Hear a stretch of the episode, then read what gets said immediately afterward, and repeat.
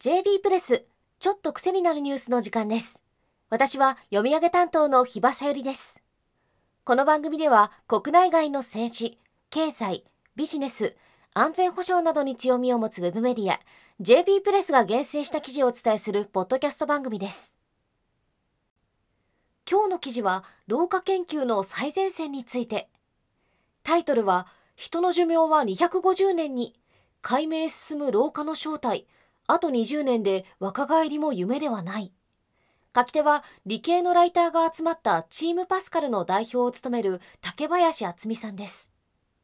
この記事では老化研究の第一人者慶應義塾大学の早野元氏特任講師の話をもとに最新の老化研究を紹介しています。2020年に翻訳出版され日本でも話題となったライフスパン老いなき世界。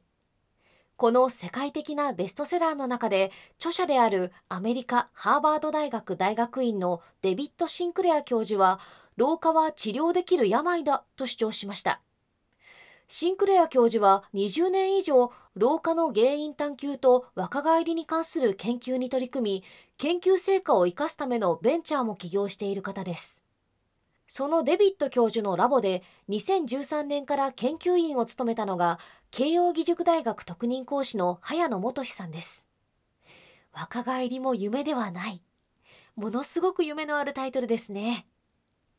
老化は当たり前のものだという認識が一般的ですが FDA アメリカ食品医薬品局は老化を疾患として捉えており NIH アメリカ国立衛生研究所もその基盤の理解と治療薬の開発を進めているとのこと。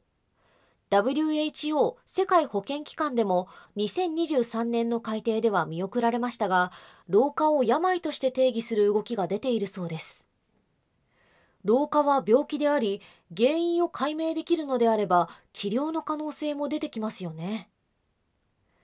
竹林さんも書いていますが今から90年以上前の1932年にカロリー制限による延命効果が明らかにされ後に実施された猿の長期観察研究によってカロリー制限により研究寿命が延びる可能性が示されました。そのメカニズムとしてサーチュイン遺伝子をはじめ多くの遺伝子が明らかにされつつあります。老化を防ぐ方法は少なくともマウスやサルなどでは見つかっていたんですね。さらに2000年頃からカロリー制限によって引き起こされる長寿化のメカニズムがより詳しくわかるようになってきました。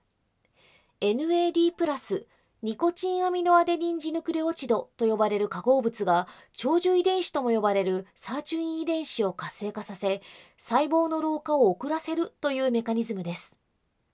最近よく広告で見かける NMN ニコチンアミノモノヌクレオチドは NAD プラスができる前の物質。そのため NMN を摂取すれば NAD プラスがより多く作られて SART の活性化につながる。すなわち長寿効果を期待できるということです。アメリカでは NIH が糖尿病薬として知られるメトホルミンのアンチエイジング抗老化効果を検討する治験を行っています。糖尿病の薬として世界中で多くの人に使われてきたメトホルミンなら副作用などのリスクが少ないのではないかと期待されているのです。メトホルミンは大量生産されており低コストで供給できるため抗老化薬としての期待は大きいようです。化合物では他にも免疫抑制剤であるラパマイシンの長寿効果がマウスレベルで明らかにされているそうです。さらにアンチエイジングより一歩先に踏み込んだ領域であるリジュビネーション。すなわち若返りの研究に取り組むベンチャー企業もあるという話ですから驚きですよね。具体的には細胞の初期化を誘導する4つの遺伝子通称山中ファクターを使って老化した細胞を初期化して若返らせるということのようです。山中ファクターの山中さんは iPS 細胞を発見した京都大学 iPS 細胞研究所の山中伸也さんのことです。このように老化研究はもはや単に老化を防ぐ段階からその次のステップへと進みつつあります。例えば年老いたマウスと若いマウスを融合し血液を交換するパラバイオーシスにより老齢マウスが若返ったとの実験結果が報告されています。日本でも2021年に順天堂大学の南野徹教授が老化細胞除去ワクチンの開発に成功しました。さらに早野さんなど老化研究の最先端を走る研究者はそもそも人はなぜ老化するのかという常識に疑問を投げかけています。現に竹林さんは記事の中で早野さんの言葉として取り上げていますが、世界にはほとんど老化しない生き物がいます。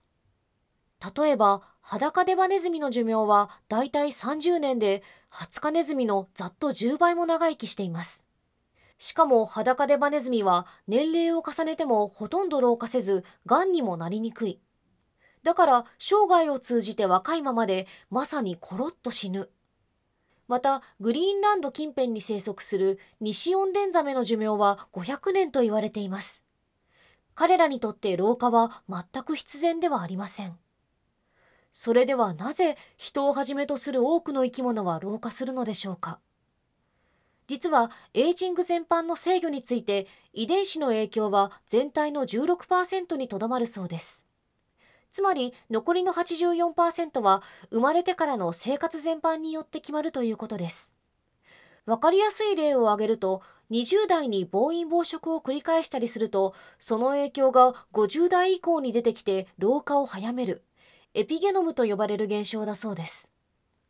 このように老化をめぐる研究はこの10年で超速の進歩を遂げています。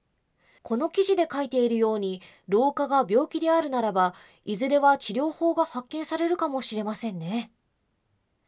私は若返ることができるなら17歳の私に若返りたい。皆さんはいかがですか